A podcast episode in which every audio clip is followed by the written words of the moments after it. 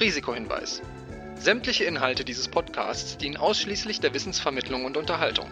Es handelt sich dabei weder um Anlageberatung noch um Empfehlungen zum Kauf oder Verkauf bestimmter Finanzprodukte. Was du mit deinem Geld machst, entscheidest alleine du. Und jetzt geht's los.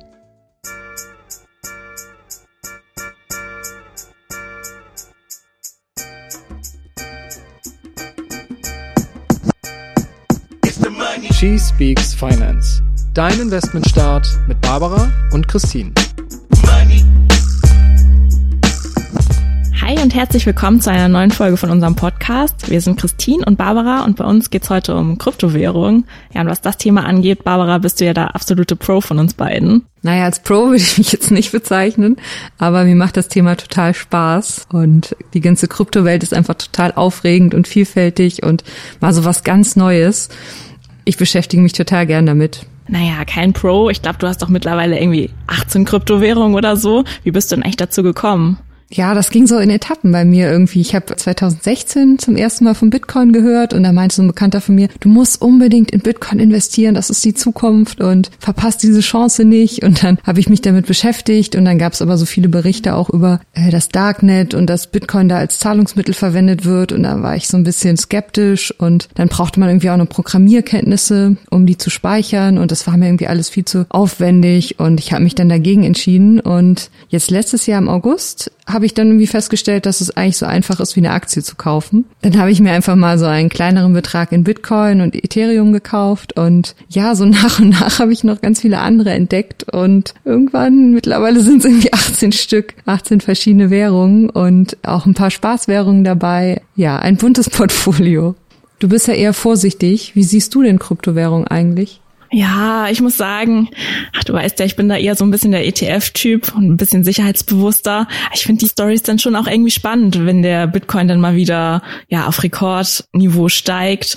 Denke ich auch immer schon so, ja, da könnte man ja schon Gewinne machen, aber ob das jetzt wirklich eine seriöse Investition ist, wo ich meine Altersvorsorge drauf aufbauen würde, das weiß ich dann immer nicht. Ich habe zum Beispiel auch einen Kumpel, der hat schon ganz früh in Bitcoin und Ethereum investiert und der hatte dann irgendwie, ja, sich glaube ich 2015 davon ein Motorrad gekauft von seinem Gewinn, weil er dachte, das nimmt er ja da jetzt raus, höher kann es ja gar nicht mehr steigen und er ärgert sich jetzt heute noch, weil er, wenn er dabei geblieben wäre, dann wäre er inzwischen Millionär. Das ist natürlich schon faszinierend, solche Geschichten, ne? aber ach, für mich persönlich, diese Schwankungen, die machen mir schon ein bisschen Angst, muss ich sagen. Ja, apropos Schwankungen, äh, der Markt ist ja richtig eingebrochen in den letzten Monaten und damit auch leider mein Depot. Aber ja, ich hoffe, das erholt sich wieder mal irgendwie. Gerade sieht's ja ziemlich düster aus auf dem Markt.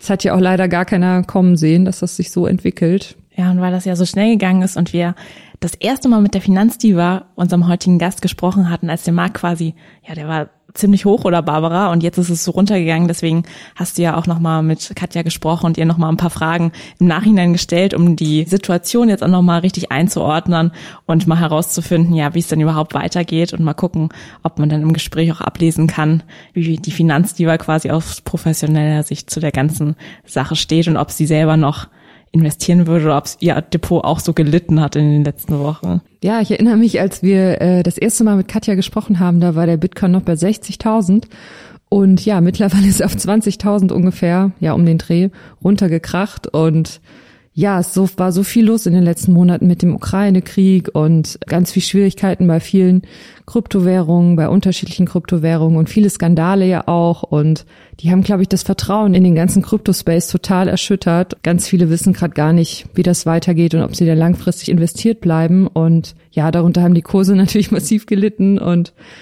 ich habe persönlich gar keine Ahnung, wie es weitergeht. Ich glaube, so geht's vielen. Und das war auch der Grund dafür, warum wir nochmal mit der Finanzdiva gesprochen haben. Und sie hat dazu einige richtig spannende Sachen zu erzählen. Ja, hi Kate, ähm, schön, dass du uns heute zugeschaltet bist. Äh, viele kennen dich wahrscheinlich vor allem als Finanzdiva auch von der Bild-Zeitung. Wie ist es denn eigentlich zu dem Namen gekommen, Finanzdiva? Katja Eckert kennt kein Mensch, aber als Autorin ist doch Finanzdiva etwas, was polarisiert und was man sich gut merken kann. Gerade ich kann mir keine Namen von Autoren oder Stars, äh, jetzt wenn du Fernseh schaust, merken. Ich kann mir gar keine Namen merken. Und dann habe ich gedacht, das bleibt auf jeden Fall hängen. Auch wenn es nicht vielen Leuten vielleicht gefallen mag. Die mögen vielleicht lieber Finanzoma oder Finanz... Äh, äh, Nerd. Aber ich habe gedacht, Diva klingt geil. Und vor allem, es sollte auf dem Buch drauf. Da hast du ja auch nicht so viel Platz vorne. Und ähm, das war eine gute Idee, weil wir wollten für Frauen ein Buch machen, der Finanzbuchverlag und ich. Ich bin ja schon länger auf den Nerv gegangen. Ich habe gesagt, hallo, hier bin ich, ich will ein Buch schreiben, hier ist es mein Entwurf. Und dann haben die gedacht, wer ist die denn? Was steht denn da drin? Und das war so ein bisschen schräg und deswegen hat äh, das der Verlag ganz witzig gefunden. Und wie bist du so zum Investieren gekommen? Ich habe mal äh, in Kanada gewohnt. Gerade dort äh, hatte ich eine Gastfamilie. Und da war die Mutter war Krankenschwester, der Vater war irgendwas im Investmentbereich, war ja tätig. Und da haben wir morgens wirklich immer zusammen gefrühstückt und haben die nur über ihre Immobilien geredet, über Aktien. Und dann hat er mich immer angeguckt und gesagt, ja, in Deutschland, eure Gehälter sind so gering, wie lebt, überlebten ihr eigentlich da? und da habe ich mich wirklich geärgert und war sehr erschrocken und dachte, ja, die sind aber ganz schön gemein. Dann habe ich erst mal gemerkt, als ich dort in die Zeitung geschaut habe, dass die Gehälter wirklich sehr, sehr hoch sind. Die haben die offengelegt. Eine Krankenschwester, also wenn die 100.000 Dollar ist keine Seltenheit, wenn die die Schichtzulage hat, weil die haben auch sehr geringe Steuern. Der Staat äh, hat auch Öl, äh, nicht das ganze Land in Kanada, aber ich war in Alberta und da zahlen die auch die Krankenversicherung für die Leute. Das heißt, das geht auch nicht weg vom Gehalt. Und dann hast du vielleicht so 20 Prozent Steuern und da feierst du am Anfang des Monats, wenns Gehalt eingeht. Und natürlich sind Investments für die nichts Besonderes. Das ist für die wie, hallo, wie geht's? Schönes Wetter heute. Was hast denn dir wieder Neues gekauft? Und da habe ich versucht, so muss ich das auch machen, weil ich fand die Idee cool, morgens entspannt zu frühstücken und äh, vielleicht auch ein entspanntes Leben zu haben. Mhm. Gut, weil wenn du nämlich vorsorgst, ist die Chance hoch, dass du ein höheres Einkommen unterm Strich hast, ein passives Einkommen vielleicht zusätzlich. Mhm. Und das entspannt ungemein. Es befreit dich vor Ängsten und Sorgen vor der Altersarmut. Und mit welchen Investments hast du so angefangen? Mit ETFs oder Aktien oder? Also mein erstes Mal hatte ich mit einer Penny Stock. da habe ich eine Spam-E-Mail bekommen und da stand irgendwas auf Englisch drin. Dachte ich, wow, das ist aus den USA. Die haben ja so coole Firmen. Free Power Energy hieß die. Und da habe ich die bei 12 Cent gekauft und dann ging die steil. Ich glaube, in einer Woche hat sich die verdoppelt. Und dann habe ich gleich verkauft und dachte, jetzt habe ich es drauf. Und äh, natürlich wurde die irgendwann, naja, delistet und da hatte ich dann äh, auch einen Totalverlust, aber es war egal. Ich habe gemerkt, zu schwer ist das gar nicht. Du musst auf den Knopf drücken, musst günstig kaufen, teuer verkaufen. Also so ging das los. Die Euphorie war da, die Lust auf Aktien war da. Also das war gleich nach der Finanzkrise. Es war das perfekte Timing für einen Einsteiger. Und mir war das eh wurscht. Ich hatte keine Angst, ich war relativ jung. Und äh, das ist das Gute. Wenn du jung bist, dann hast du nicht diese Ängste mit, oh, kommt der nächste Crash, ist doch wurscht. Du hast eher dieses Risiko äh, Freudige in dir, wenn du so bist ich jedenfalls.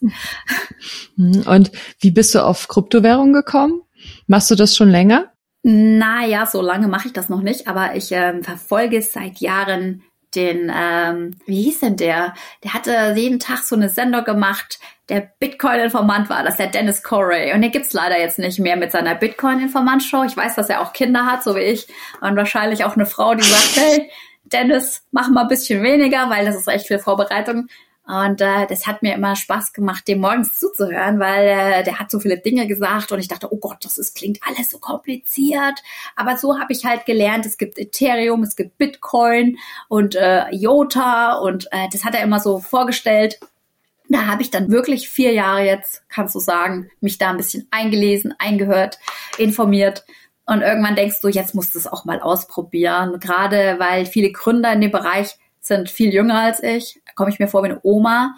Und äh, ich möchte mit der Zeit gehen. Und deswegen dachte ich mir, gerade im Investierbereich ist es so viel Fortschritt, so viel Technologie, so eine richtige kleine Zeitenwende. Und da wollte ich dabei sein. Es war die Neugier, das Interesse und die Lust auf noch mehr Risiko.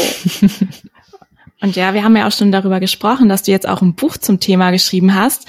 Worum geht's denn da genau? Ich habe ein Buch geschrieben, ehrlich gesagt hatte ich gar keine Lust, weil äh, ich habe gerade ein Baby bekommen vor neun Monaten und da meinte der Georg vom Verlag, hey, hast du nicht nochmal Lust, ein Kryptobuch zu schreiben? Machst du auch Krypto? Das ist dieses Cash aus Coins.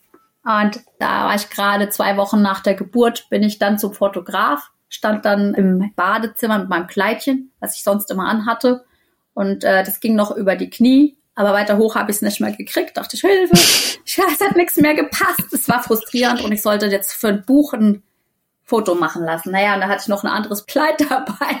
Es kam gerade so zustande. Die Fotografin meinte, ja, vielleicht machen wir dich noch ein bisschen dünner im Gesicht, das kriegen wir hin. Also es war so, so viel zum Buchcover und äh, so viel auch zum Start äh, vom Kryptobuch. Und das habe ich dann nachts geschrieben, wenn das Baby geschlafen hat. Das hat immer so drei Stunden geschlafen. Und in der Zwischenzeit habe ich nachts das geschrieben. Ja, und ich bin total begeistert, es ist fertig und es war wirklich viel Arbeit. Aber es ist wie Puzzeln. Wenn es fertig ist, freut man sich. Man stellt sich ins Regal und ich wollte eine Widmung für die kleine Stella reintun. Und wenn ich auch Stella sage, es gibt ja eine Kryptowährung, die heißt Stella, das ist die von Chad McCallum. Und ich habe echt überlegt, nenne ich die jetzt Luna oder nenne ich sie Stella? Weil das fand ich schöne Namen und beides im Kryptobereich. Hm. Das Krypto-Baby sozusagen. Ja, und von Kryptos hört man ja inzwischen auch gefühlt überall. Aber Kryptowährung, was das eigentlich genau ist, ist ja gar nicht so leicht zu greifen. Kannst du es für uns nochmal leicht erklären, was Kryptowährungen eigentlich genau sind? Das ist eine gute Frage. Das ist eigentlich eine neue Asset-Klasse, eine Währung an sich ist es gar nicht, es ist eher ein Wert. Ja, du kannst quasi jetzt als Firma neue Finanzierungsformen reinholen, indem du sie tokenisierst. Du kannst es als Firma machen oder als Künstler. Du kannst deine Mona Lisa jetzt tokenisieren und äh, verkaufen, zerstückeln. Das heißt, du hast verschiedene Möglichkeiten, Werte zu schaffen über eine Kryptowährung, die auf der Blockchain abgebildet werden. Und die Blockchain, das ist ein quasi fälschungssicheres ähm, Netzwerk. Da kannst du Werte, Transaktionen abbilden und die kann man nicht mehr ändern. Und deswegen ist das eine sehr interessante Angelegenheit in Zeiten, wo man auch solche Möglichkeiten sucht, wie kann ich Dinge nachweisen, Echtheitszertifikate oder dass ich der Besitzer von irgendetwas bin. Und äh, das ist keine Manipulation mehr gibt. Also Blockchain-Technologie, Stichwort und Kryptowährung gehören zusammen. Kannst du noch mal genauer erklären, was tokenisiert heißt? Ja, also das ist auch eine gute Frage. Ein Token und Coin wird ja synonym verwendet und ein Coin ist quasi die Basis für ein Netzwerk. Zum Beispiel der Bitcoin besteht aus einem Netzwerk und ähm, oder Ethereum und den Token an sich, den kannst du verwenden, um in diesem Netzwerk zu bezahlen. Zum Beispiel, wenn du in das Netzwerk gehst von Tesos, wo viele Plattformen sind, wo du zum Beispiel dich mit Kunst äh, NFTs eindecken kannst, brauchst du einen Token, der Ethereum heißt, um da zu bezahlen, weil die Kunst kaufst du in Ethereum. Es ist sehr kompliziert und ich glaube auch, die meisten haben Angst vor diesen vielen Begriffen. Und ich muss euch sagen, wo das Auto erfunden wurde, da wollte auch niemand wissen, wie funktioniert denn der Kühler und was ist denn, wie das, ja, also du weißt, was ich meine. Mhm. Dass die Technik dahinter sollte einem keine Angst machen. Man muss nicht alles verstehen. Und was muss man über Kryptowährungen verstehen? Dass Kryptowährungen etwas sind, an dem man nicht mehr vorbeikommt. Dass sogar auch die großen institutionellen Anleger entdeckt haben, dass da eine Riesenchance dahinter steckt, äh, auch gute Rendite einzufahren dass sich sogar Leute wie Elon Musk haben sich in der Bilanz mit Bitcoin eingedeckt bei Tesla. Ich habe auch Michael Geike gesprochen, den Chef von Advanced Blockchain, die auch sehr viel Kryptowährungen in der Bilanz haben und vor allem auch in der Blockchain Infrastruktur investiert sind mit Venture Capital. Und gerade die Firma sitzt in Berlin, muss ich nur sagen. Das, da bin ich sehr stolz drauf, dass wir in Deutschland ein gutes Standing haben und sehr mhm. fortschrittlich mhm. unterwegs sind, was Kryptowährungen betrifft. Und deswegen muss man wissen, muss nicht jeder alles machen, aber wenn er neugierig ist und jung und ein bisschen Cash auf der Seite hat, wo er sagt, ich weiß nicht wohin damit, ich habe schon meine Fonds, ich habe ein bisschen Gold, ich habe Aktien, dann kann man, wenn man noch übriges Geld hat, es sind nur 50 Euro im Monat, was ich sonst fürs Lottospiel nehme, dann zocke ich lieber Krypto und habe sehr viel bessere Chancen, mehr aus dem Geld zu machen. Natürlich musst du immer wissen, es kann auch nach unten gehen und deswegen in den Sparplan, vielleicht 25 Euro pro Monat. Ein ETN, ihr kennt ja sicherlich einen ETF. Die investieren ja in ähm, Aktienindex, bilden die ab und so bildet ein ETN die Bewegung von Kryptowährungen ab. Also es ist einfach zu verstehen. Und jetzt hast du ja gerade schon gesagt, dass es quasi einfach ist, über ETNs in den Kryptomarkt einzusteigen. Bist du denn auch über ETNs eingestiegen oder wie hast du das selbst gemacht? Nein, Nein, witzig. Ich habe äh, wirklich beides im Depot, weil ich wollte beides mal ausprobieren. Äh, ich war einfach nur neugierig. Ich habe ein Solana ETN im Depot, weil ich glaube, Solana Die hat das Ziel, eine der schnellsten Blockchain-Infrastrukturprojekte äh, oder Netzwerke auf die Beine zu stellen. Ich habe mir den Gründer angeschaut. Das, der ist aus der Ukraine. Ich habe mir den angeschaut und ich war begeistert. Er ist bodenständig in meinen Augen. Er hat nicht so diesen gierigen Eindruck gemacht. Ich glaube, dem geht es wirklich darum, dass er was bewegen möchte und er möchte seine Firma noch besser machen und dran arbeiten und hat Spaß dran. Und äh, ich habe als erstes Polkadot gekauft. Warum? Weil ich hatte die Advanced Blockchain im Depot aus Berlin. Und ich habe immer den Twitter CEOs, ähm, verfolge ich immer bei Twitter, weil wenn du Aktien hast, solltest du auch die CEOs checken.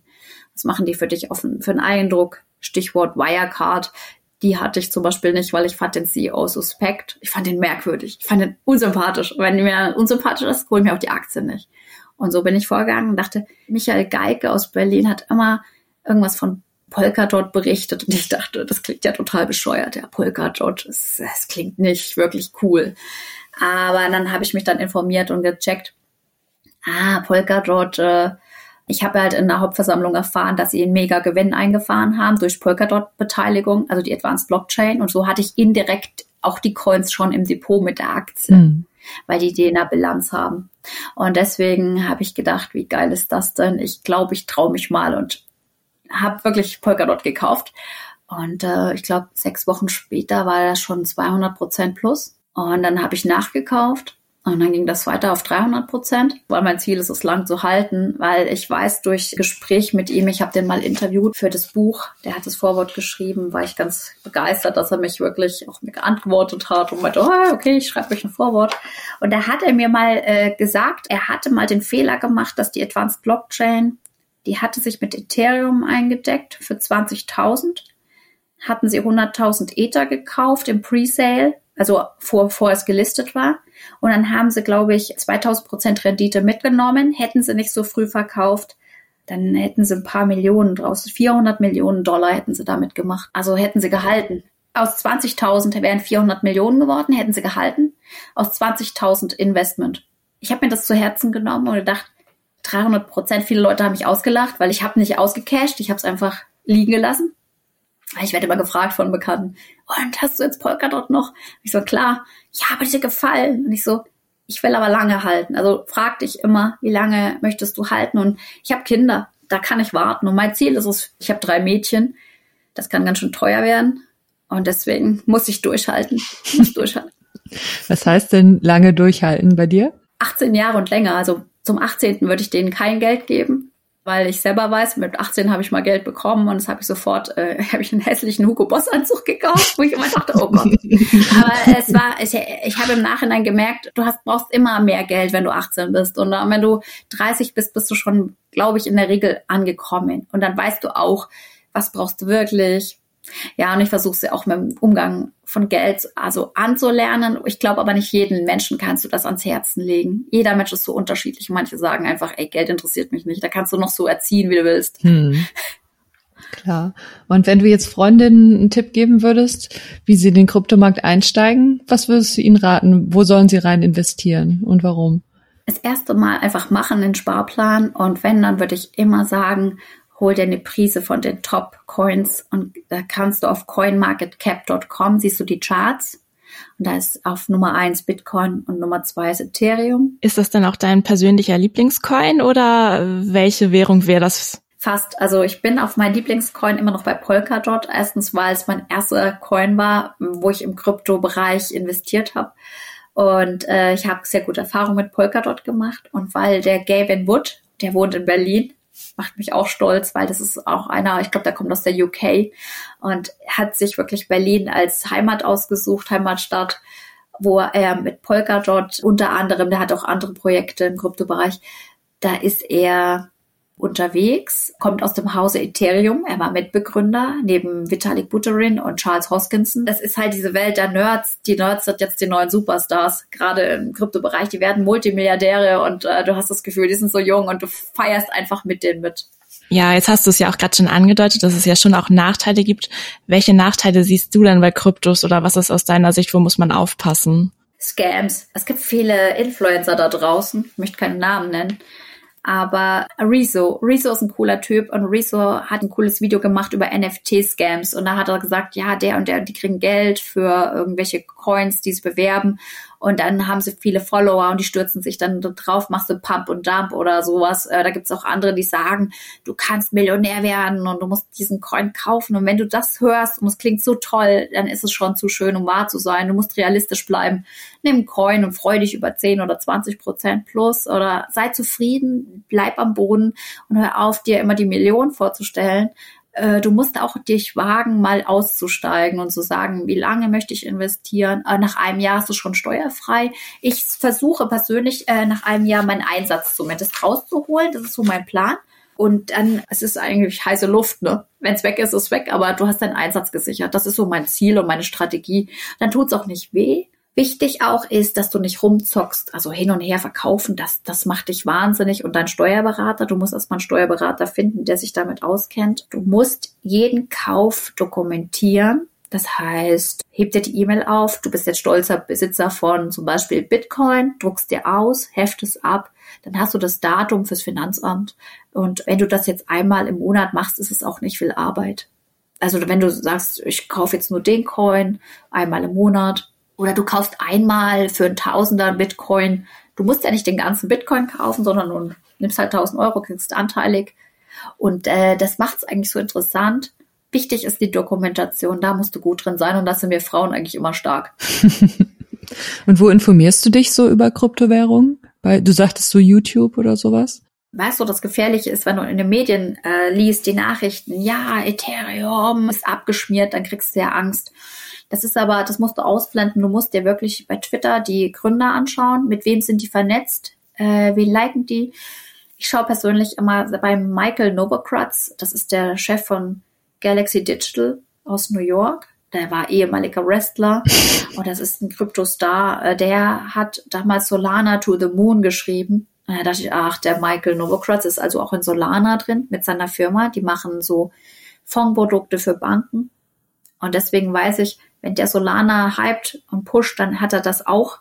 Dann hat er die Due Diligence gemacht, also die Prüfung. Der kennt die Gründer natürlich auch, der kennt die Leute dahinter. Und er hat ein Gesicht zu verlieren, wenn er Fake Coins pusht. Er ist Selfmade-Millionär, Milliardär ist er auch mit Bitcoin und Ethereum geworden. Und deswegen schaue ich mir wirklich an, was schreiben die Nerds da draußen, die großen Hedgefondsmanager. Kannst du noch mal erklären, was Due Diligence heißt? Die, den Check auch. Wie ist die Firma aufgestellt?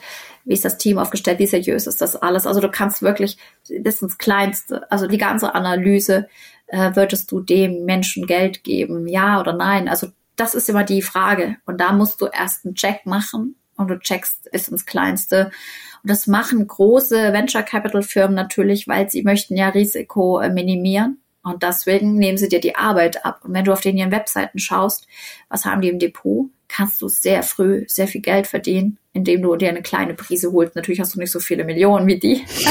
Das Schöne ist, im Kryptobereich reichen schon wenige paar Euros aus und haben gute Hebelwirkungen über eine lange Zeit. Also du nimmst wenig Geld und lässt dich dann überraschen wenn du die richtigen Coins hast, die in den Charts drin sind, ganz vorne. Wie viele Kryptowährungen hast du denn in deinem Depot mittlerweile? Ähm, ich hatte 2021 war mein Kryptojahr. Da habe ich mich im Januar eingedeckt und habe so gut wie alles reingeholt, was, ja okay, das ist echt peinlich jetzt, aber ich war einfach so geil drauf. Ich habe gesagt, da ein bisschen, da ein bisschen und jeden Coin mal rein. Ne?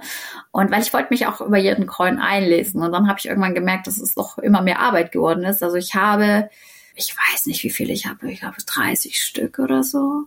Jeden Monat mehr als einen Coin gekauft.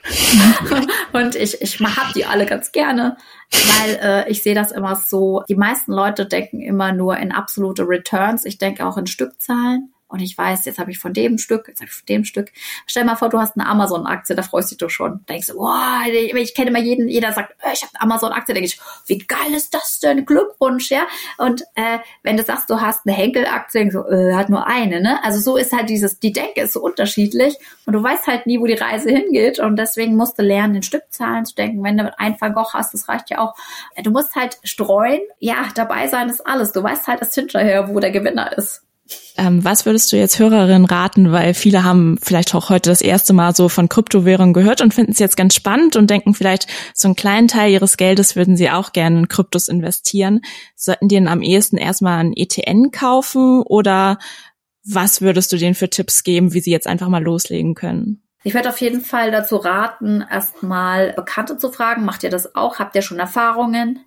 Und jemanden suchen, der vielleicht das kleinste Mindset hat, äh, weil wenn du so Skeptiker hast, meine Mutter würde sagen, um Gottes Willen, ja, das ist, es gibt viele Leute, die raten dir eher davon ab.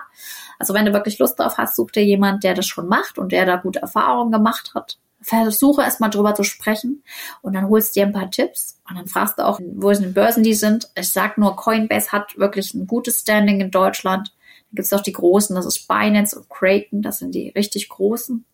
Und ihr müsst immer euch bewusst machen, bevor ihr in Kryptos geht, geht erst in andere Dinge. Lernt, dass man Erfahrung, wie investieren sich anfühlt. Und ob man direkt in Coin geht, ist natürlich mehr Aufwand. Du musst ja einen extra Broker suchen. Da hat man schon keinen Bock drauf vielleicht, ne? Alleine schon, oh, die Anmeldung für eine normale Bank zu einem Börsenhandel ist ja für viele ein großer Aufwand. Die meisten haben ja das Bankkonto mit Depot und da kannst du schon die ETNs raussuchen, indem du zum Beispiel 21 Shares eingibst. Die sind ETPs, also Exchange Traded Products. Aus Versehen stehen die da als Zertifikat drin. Die sind aber, ja, ein ETN in dem Sinne. Und die ETPs sind quasi der Überbegriff für einen ETF, wo auch Aktien drin sein können und auch Kryptowährungen, ETNs. Das sind die Töchter der ETPs und da ist es halt äh, verwirrend. Aber äh, auf 21shares.com, da findet man die Produkte und die ISIN-Nummern und da sieht man, ah, da kann ich in den Bitcoin investieren und da wäre ich ein bisschen Ethereum und da ist ein Basket und ich würde euch immer empfehlen, wenn ihr ETNs holt, das ist der geringste Aufwand, ist nur eine ISIN-Nummer eingeben und einen Sparplan einrichten, dass man sich erstmal wirklich das mal so ein Vierteljahr macht oder ein halbes, jeden Monat 25 Euro oder 50. Ich würde halt über 50 machen, weil sonst hast du das Gefühl, da kommst nicht voran, weißt du. Und äh, nach einem halben Jahr kannst du immer sagen, hey, ich habe jetzt 50 Euro sechs Monate in ETN gesteckt. Was ist passiert? Ist das Geld noch da? War es schwer? Fühle ich mich gut? Wie ist meine Erwartung? Also, dass du dir immer Feedback gibst. Äh, will ich das weitermachen? Du kannst immer zurück. Und das Coole an ETNs, also an der normalen Hausbank, kannst du den kaufen über, wie eine Aktie, wie ein ETF, kaufst du auch eine Kryptowährung über den ETN, da kannst du automatisch die Steuer abführen lassen. Du hast keinen Aufwand, da musst du nicht ausdrucken. Ja, jetzt habe ich mir ein Bitcoin-Stückchen gekauft oder so. Das, das ist das Problem, wenn du nämlich einen extra Krypto-Broker hast, dann musst du alles dokumentieren. Und dann musst du, wenn du viel gekauft hast, sag ich mal, über 2000 Euro macht es dann Sinn, das auch auf den Ledger zu ziehen. Eine externe Wallet nennt man das. Sieht aus wie ein USB-Stick. Und dann kannst du das darauf sichern, weil wenn sich jemand in die Kryptobörse hackt, ist dein Geld weg. Und das ist die große Angst, die viele Leute haben, die sehr viel Geld da bunkern. Deswegen wichtig, bei einer renommierten Börse zu sein, wie Stichwort Coinbase zum Beispiel. Also ich würde jedem sagen, mach doch erstmal ein ETN-Projekt, Versuch, und am besten in einen, der fünf Coins drin hat oder zehn Coins. Dann kannst du immer noch nebenbei mal eine Kryptobörse dich anmelden und dann muss man da Geld überweisen. Ah, das ist auch schon Aufwand. Und bis es ankommt, kann ein Tag dauern.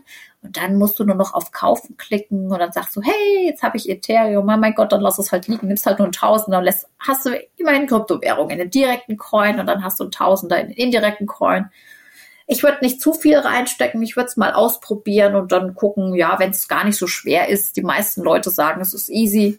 Und dann mach halt weiter, wenn dir das Spaß macht. Aber nur, wenn es Spaß macht. Und wenn du da sagst, dass es dein Ding ist, weil das Risiko, das darfst du auch nicht unterschätzen. Der Kryptomarkt ist ja in den vergangenen Monaten so richtig abgespielt. Wie siehst du das denn? Also hast du denn jetzt ganz viel verkauft oder Womit rechnest du so in den nächsten Monaten und Jahren, wie sich der Markt entwickelt? Ja, tatsächlich habe ich ein paar Kryptos verkauft, beziehungsweise ganz schnell auf mein Ledger gezogen. Äh, aus dem Grund, dass ich einen maximalen Betrag investiert sein wollte und wollte den nicht aufstocken und habe quasi ein bisschen das Depot umgeschichtet in Bitcoin, habe jetzt wirklich bei 19.000 nachgekauft und dann ist er wirklich hochgegangen und ich dachte, hui, ich habe den Markt gepusht oder was. Alles in allem sind wir doch erst am Anfang angekommen. Wenn du schaust, wie viele Leute haben überhaupt ein Bitcoin? Es sind nicht mal 900.000, also weniger als 900.000 Menschen weltweit besitzen einen ganzen Bitcoin mindestens. Und da siehst du mal, trotz negativer Stimmung gibt es laut Glassnode, einem Analysehaus, im Mai 2022 ein Allzeithoch.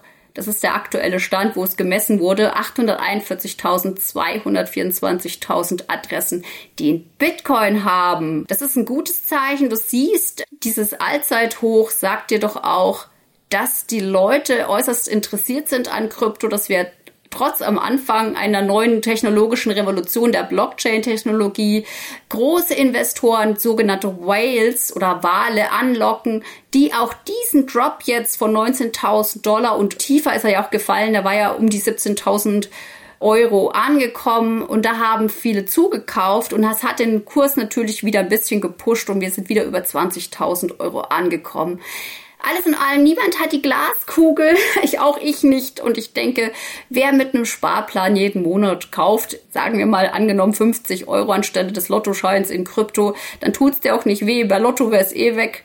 Und es darf dir auf jeden Fall nicht wehtun. Es darf nicht an deine finanziellen Reserven gehen, das, was du investierst. Und das ist mein Tipp an dieser Stelle. Wer Krypto macht, muss ein bisschen verrückt sein, muss ein bisschen neugierig sein, muss definitiv neugierig sein auf das, was kommt und Natürlich ist es die Suche nach der Nadel im Heuhaufen. Man sucht das nächste Amazon. Man möchte auch mal dabei sein. Und alleine diese Euphorie ist es doch wert, dass man da mitspielt. Es ist ein Spiel. Definitiv. Eine Wette auf die Zukunft. Hm, du hast ja jetzt bisschen mehr investiert als 50 Euro pro Monat im Sparplan. Hat dich das nicht total nervös gemacht, als das so runtergerauscht ist, so mehrmals?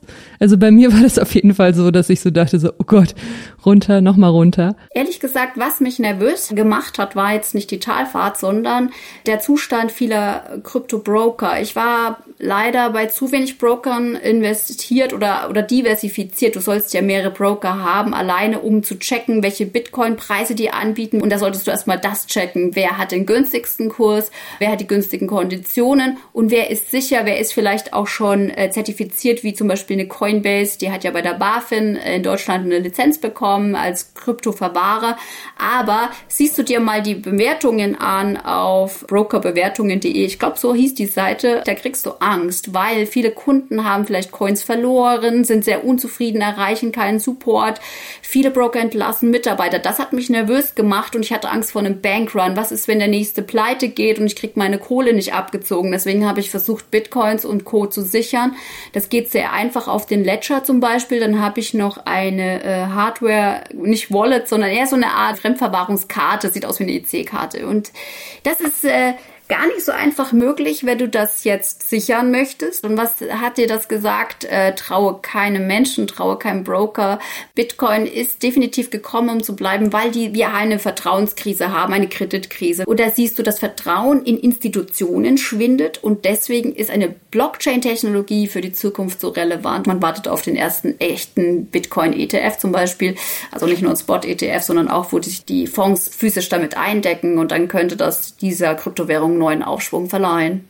Das waren jetzt ganz schön viele Fremdwörter und Spezialbegriffe. Kannst du mal kurz erklären nochmal, was ein Ledger ist? Ich glaube, das wissen die meisten nicht. Ledger ist ganz einfach. Du hast das äh, so eine Art Sicherheits-, ein Tresor. Das sind diese eigenen Geldbörsen, die du dann zu Hause hast. Du hast quasi dein, wie so ein Depot bei einem Aktienbroker, dann verwahrt der Broker deine Coins. Dann musst du dem vertrauen, dass sich keiner reinhackt. Also Ledger ganz einfach. Es ist eine Art äh, Verwahrung für zu Hause vor Cyberdiebstahl. Und mein großer Tipp an euch überhaupt, geht auf eine Messe. Ich finde das so geil, wenn du denkst, äh, ist das was für mich? Äh, dann mach's doch nicht. Wartet doch erstmal ab. Geh doch mal auf eine Messe und triff die Nerds und dann lass dich überzeugen oder nicht. Dann mach dir einen Eindruck, mach dir ein eigenes Bild, weil dieses Jahr stehen wieder einige Events an und zwar in Innsbruck ist die größte Bitcoin-Messe im deutschsprachigen Raum und das wollte ich euch nur mal an dieser Stelle mitgeben. Also, dass ihr die auf dem Schirm habt, auf jeden Fall. Deine Begeisterung ist ja total ansteckend und ich stelle mir jetzt so vor, wenn unsere Hörerinnen so auf diese Messe in Innsbruck gehen und denken so, oh, ich will unbedingt in Krypto investieren, wäre es nicht schlauer, dass die ein ETN nehmen? Also indirekt in Kryptos investieren oder würdest du wirklich sagen, lieber ein direktes Investment? ETFs ist einfach, es ist steuereinfach und das macht zum Vorteil. Aber es ist auch tricky, weil wenn der Emittent pleite geht, das ist die große Gefahr bei äh, ETNs. Du weißt nicht genau, wie sieht es hinter den Kulissen aus, wenn es eine Insolvenz droht. Und aktuell ist der Markt turbulent. Viele Leute werden entlassen, auch bei den ETN-Emittenten. Äh, Und da würde ich, wenn, nur mal mich als Schritt eins mit einem kleinen Betrag, sagen wir 500 Euro oder 1000 Euro, dann steckst du halt mal rein in den breit gefächerten ETN, der vielleicht fünf Kryptos drin hat, großen Bitcoin zum Beispiel und ein bisschen Ethereum. Äh, richtet euch immer an äh, coinmarketcap.com, da seht ihr die Charts. Also die Top 10 sollten schon definitiv mal äh, durchstöbert sein und ein paar Coins davon sollten im ETN drin sein. Also es ist keine schlechte Sache. Der Emittent hat aber auch diese Marktmacht über die Preise. Der kann euch ganz schön ein bisschen Geld kosten. Ihr kauft und habt auf einmal ein Minus im Depot und denkt, hä? Das ist aber schnell nach unten gegangen. Ja, die Konditionen, also Manche bilden nicht eins zu eins die Coins ab. Du musst halt echt schauen, was ist da drin. Ich habe beides mal getestet mit einer kleinen Portion Cash und einfach meine eigenen Erfahrungen gemacht. Und wenn du es verkaufst, führt die Bank die Steuern ab und das ist der Vorteil, weil das Schlimme am Krypto sind dieses Steuerdschungel. Find mal einen Steuerberater, der da Bock drauf hat, dich zu unterstützen. Die sind entweder sehr, sehr teuer oder äh, die haben auch noch gar keine Ahnung aktuell. Und welche Kryptowährung würdest du denn im Moment gerade in dem jetzigen Markt empfehlen? Würdest du immer noch sagen, vor allem mal mit Bitcoin und Ethereum starten? Auch so über lange Sicht? Ich bin ein großer Fan aktuell von Bitcoin, weil ich einfach denke, dass so viel Angst herrscht und das Vertrauen ist äh, geschwunden in große Institutionen, die doch nicht so dezentral aufgestellt sind. Du hast bei vielen auch Ethereum eine Stiftung in der Schweiz und da haben wenige das Sagen. Und das macht es natürlich anfällig für Scams und Betrug. Und deswegen habe ich Bitcoin aufgestockt. Ich möchte sehr lange halten, das ist mein Ziel, weil ich neugierig bin, wo geht die Reise hin. Und ja, also ich würde definitiv weiter mit meinem Sparplan machen, aber primär in Bitcoin. Ja, wenn du jetzt so ein Huni hättest, so zum Verzocken, einfach so Spielgeld wie Lotterie spielen, in was würdest du dann investieren jetzt? Mit meine Kinder fragen wahrscheinlich. Aber die haben echt immer Lust drauf, äh, Mutter zu beraten, was sie kaufen soll. Also mit 100 Euro zu zocken, das ist jetzt auch ein bisschen schwierig, weil du hast so hohe Gebühren bei vielen Brokern, gerade im Kryptobereich, dass es dich eher auffrisst und dass du brauchst echt, ja, es klingt immer so, dass es so schnell kann. Kann ich über den Apecoin kaufen? cool. Und du hast ja gesagt, du würdest Bitcoin kaufen. Was mit Ethereum? Das ist so die Nummer zwei auf dem Markt. Was ist da deine Meinung so dazu mittlerweile? Auf Ethereum basieren über 90 Prozent der Anwendungen, die auf der Blockchain äh, laufen. Also du hast ja im Kryptowährungsbereich viele Softwareentwicklungen, die auch auf einer Infrastruktur basieren müssen. Und äh, da ist Ethereum immer noch das Netzwerk schlechthin. Und das möchte der Weltcomputer werden. Und wenn du das Wunderkind dahinter anschaust, das ist Vitalik Buterin, dann bekommst du Lust auf eine Portion Ethereum, weil du glaubst, äh, der, das ist ein Genie und der weiß genau, wo die Reise hingehen wird mit seiner Firma. Er wird sie vorantreiben. Und ich glaube auch nicht, dass er geldgetrieben ist. Natürlich äh, spielt Geld eine Rolle, das kann man nicht äh, verneinen, aber wenn man ihn so in Interviews sieht, dann gewinnt man ein gewisses Maß an Vertrauen zurück in die Kryptowährungsindustrie, gerade in dieses Projekt mhm. auch. Aber natürlich, ja, muss jeder für sich selber entscheiden. Hm, ja, das ist ein guter Punkt. Also der Kryptomarkt hat ja immer schon sehr stark geschwankt und jetzt äh, nach diesen Einbrüchen ist es, glaube ich, noch mehr was für ja Leute, die sich das trauen. Wie schätzt du das denn ein? Wann wird der Markt wieder hochgehen oder wann wird sich das wieder positiv entwickeln? In welchem Zeitraum? Dauert das Monate, dauert das Jahre oder wie schätzt du das so ein? Es ist eine schwierige Frage. Also ich denke definitiv, dieses Jahr steht doch Zinsschritte der FED aus. Die reißen auch natürlich Kurse mit nach unten, sowohl am Aktienmarkt als auch auf einem sehr riskanten Kryptomarkt.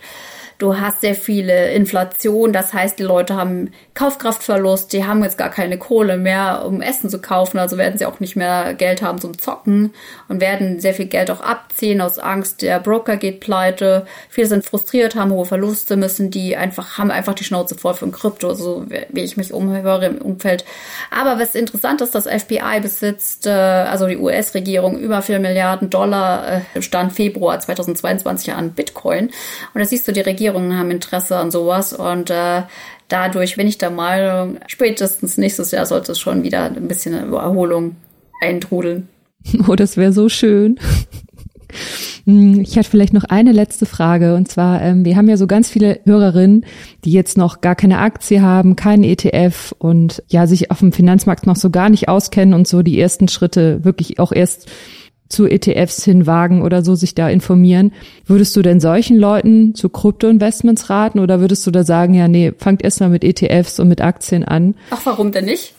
Warum mhm. denn nicht? Also ich kenne eine Assistentin, die lässt sich einen Bitcoin auszahlen. Die sagte, ich bin bullish, also gib mir das Gehalt in Bitcoin. Also und dann nebenbei kannst du immer noch Aktien kaufen und so weiter. Also sei einfach gestreut und mach das, was dich interessiert. Also A, besuch Messen, nicht nur die langweilige Finanzmesse, die nur über Aktien redet, sondern auch vielleicht die Innsbruck, die Bitcoin-Konferenz 15. bis 17. September. Du kannst dich über YouTube informieren, such dir einen Channel. Ich bin immer bei Aktienlust äh, montags unterwegs äh, mit Krypto-News. Ich bin auf finanzdiva.de vertreten. Du hast zum Beispiel viele coole, wie der Bitcoin-Informanten habe ich immer verfolgt. Das ist interessant. Bleib einfach erstmal informier dich und dann Handel. Erst informieren, dann Handel. Und du hast doch Zeit mach, setz dich nicht unter Druck. Man denkt immer FOMO. FOMO macht äh, viele Geldbeutel leer. Das heißt, du hast Angst, was zu verpassen, aber du wirst nichts verpassen, weil die Welt wird sich auch morgen noch weiter drehen. Ich primär aktuell würde am liebsten Europa, also ich würde gern Deutschland verlassen und äh, auswandern. Das ist so was, was mich gerade umtreibt. Und da ist immer gut, ein bisschen Geld auf der hohen Kante zu haben. Also unterschätzt auch nicht Cash, dass du flexibel bleibst, gerade in diesem politischen Umfeld. Und deswegen habe ich große Angst und bilde aktuell ein bisschen Cash-Reserven und mache nicht so viel Zockerei. Ja, ich glaube, das ist auch gerade in dem Umfeld ziemlich schlau, das so zu machen, weil keiner weiß, wie sich das alles dieses Jahr noch entwickelt. Ne? ne gerade für junge Leute habe ich das Gefühl, äh, wir sind regiert von vielen Menschen, die schon äh, wo die Rente schon sicher ist und ähm, denen das auch wurscht ist. Also ich weiß auch nicht. Also es ist ein ganz merkwürdiges Gefühl und ich glaube, du solltest nicht so viel Kohle in, in, ins Investieren jetzt stecken, sondern primär erstmal entscheiden, äh, was interessiert dich, informier dich, wo ist dein Job in der Zukunft und das ist auch eine Investition. Investier in dich selber, mach vielleicht den Schritt und schau dich auch mal in einem anderen Land um, lerne Sprache und dann lern Leute kennen, Nerds, mach keinen Umweg um Nerds, red mit denen, was haben die im Depot, stell Fragen und trau dich mit denen über Geld zu reden. Das ist doch ein wunderbares Schlusswort, würde ich sagen. Vielen, vielen Dank, dass du nochmal Zeit hattest, den zweiten Teil mit uns zu drehen, dieses Update. Ich habe jetzt wieder mehr Bock auf Krypto, weil es war echt, also so ein Depot mit irgendwie zwei Drittel im Minus macht echt keinen Spaß so, aber ja, aber denk doch immer dran, wenn du ein BMW günstiger kriegst, freust du dich doch auch. Ja, das stimmt. Ja, ja, wenn es noch mal ein bisschen runtergeht, werde ich jetzt wohl auch noch mal nachkaufen. Ich habe noch ein bisschen was in Reserve, aber ja, trotzdem, das war schon ein Schock mit diesem Crash oder mit den mehreren Crashs so. Aber du hast schon recht, also ich sehe das auch über mehrere Jahre, mindestens fünf bis zehn Jahre und dann mal gucken, ne, wie sich das dann entwickelt. Zumindest haben jetzt Leute mit wenig Geld wieder das Potenzial, reich zu werden, einzusteigen, mit wenig Geld vielleicht viel rauszuholen. Ja, wunderbar. Wir werden alle Millionäre. ja, man merkt auf jeden Fall, dass sich Katjas Stimmung auch so im Verlauf des Gesprächs ganz schön geändert hat. Ich finde, sie hat das auch ganz schön erwischt oder ganz schön getroffen, wie das jetzt so abwärts gegangen ist und ist da doch deutlich pessimistischer geworden. Ich glaube, das hat auch viele getroffen, weil man dachte irgendwie, oder beim Bitcoin, das hat man immer so damit verbunden, da kamen immer so Gewinne aus dem Nichts und alle sind eingestiegen und damit reich geworden. Und jetzt sieht man irgendwie doch, dass es, wenn es so weit nach oben gehen kann oder so plötzlich, dann kann es auch auf der anderen Seite auch genauso bergab gehen und da muss man dann erstmal mit umgehen. Ne? Ich glaube, da haben jetzt schon ganz schön viele das Vertrauen in den ganzen Markt verloren. Ja, ich glaube, das ist bei Aktien ähnlich. Da sind hier so gerade Tech-Aktien sind hier so ganz stark eingebrochen und über Jahre ist der Aktienmarkt einfach gewachsen mit so einer kleinen Delle in der Corona-Zeit, aber das hat sich so schnell wieder erholt. Man liest dann immer die Gewinne und wie viel Rendite pro Jahr, aber man vergisst dabei, dass es natürlich auch mal nach unten gehen kann. Und klar, beim Kryptomarkt ist es extrem. Das ist ja auch noch ein ganz junger Markt, das ist ja auch anders als Aktien. Aber das wird halt schnell vergessen.